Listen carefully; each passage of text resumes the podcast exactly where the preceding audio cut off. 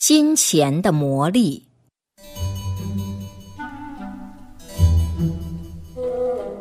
我等候着，一直等他把手头的事办完，他才领着我到后面的一个房间去，取出一堆人家不肯要的衣服，选了一套最蹩脚的给我。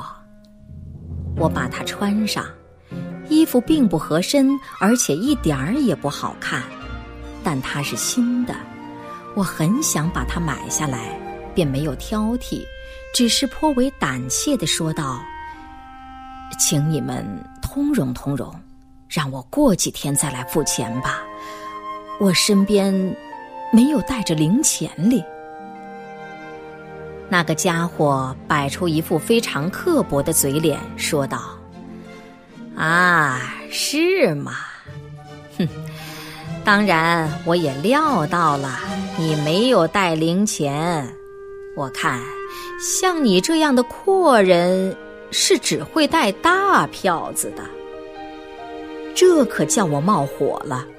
于是我就说：“朋友，你对一个陌生人可别单凭他的穿着来判断他的身份吧。这套衣服的钱我完全出得起。”我不过是不愿意叫你们为难，怕你们换不开一张大钞票罢了。他一听这些话，态度稍微改了一点儿，但是他仍旧有点摆着架子回答我：“我并没有恶意，可是你要开口教训人的话，那我倒要告诉你，像你这样凭空武断。”认为我们换不开你身边可能带着的什么大钞票，那未免是瞎操心。恰恰相反，我们换得开。我把那张钞票交给他，说道：“啊，那好极了，我向你道歉。”他微笑着接了过去，那种笑容是遍布满脸的。里面还有折纹，还有皱纹，还有螺旋纹，就像你往池塘里抛了一块砖那个样子。当他向那张钞票瞟了一眼的时候，这个笑容就马上牢牢的凝结起来了，变得毫无光彩，恰像你所看到的维苏维火山边上那些小块平地上凝固起来的。波状的、满是蛆虫似的，一片一片的熔岩一般。我从来没有看见过谁的笑容陷入这样的窘况。老板赶紧跑过来看看是怎么回事儿，他兴致勃勃地问道：“喂，怎么回事儿？出了什么岔子吗？”我说：“什么岔子也没有，我在。”等他找钱，好吧，好吧，托德，快把钱找给他，快把钱找给他。托德回嘴说：“把钱找给他，说说倒容易，先生，请你自己看看这张钞票吧。”老板望了一眼。吹了一声轻快的口哨，一下子钻进那一堆被顾客拒绝接受的衣服里，把它来回翻动，同时一直很兴奋地说着话，好像在自言自语似的。把那么一套不像样子的衣服卖给一位脾气特别的百万富翁，托德简直是个傻瓜，天生的傻瓜，老是干出这类事情。把每一个大阔佬都从这儿撵跑了，因为他分不清一位百万富翁和一个流浪汉，老是没有这个眼光。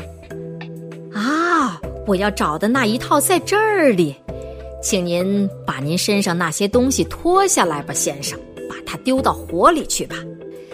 请您赏脸，把这件衬衫穿上，还有这套衣服，正合适。好极了，又素净又讲究又雅致，简直就像个公爵穿的那么考究。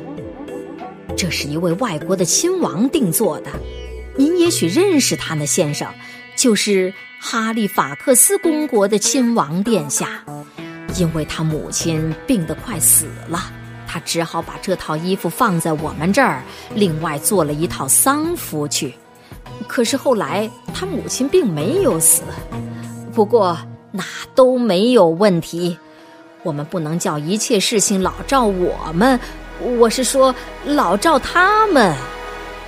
哈，裤子没有毛病，非常合您的身，先生，真是妙不可言。再穿上背心儿，啊哈，又很合适。再穿上上衣，我的天，您瞧吧，真是十全十美，全身都好。我一辈子还没有缝过这么得意的衣服呢。我也表示了满意。您说的很对，先生，您说的很对，这可以暂时对付着穿一穿。您等着瞧，我们照您自己的尺寸做出来的衣服是什么样子吧。委托的，把本子和笔拿来，快写。腿长三十二。我还没有来得及插上一句嘴，他已经把我的尺寸量好了，并且吩咐赶制晚礼服、便装、衬衫以及其他一切。后来我有了插嘴的机会，我就说：“可是老兄，我可不能定做这些衣服呀，除非你能无限期的等我付钱，要不然你能换开这张钞票也行。”无限期，这几个字还不够劲儿，先生还不够劲儿，您得说永远永远，那才对哩，先生。托德，快把这批订货赶出来，送到这位先生公馆里去，千万别耽误，让那些小主顾们等一等吧。把这位先生的住址写下来，过天我快搬家了。我随后再来把新住址给你们留下吧。您说的很对，先生，您说的很对。您请稍等一会儿，我送您出去，先生。好吧，再见，先生，再见。更多课文，请关注微信公众号“中国之声”。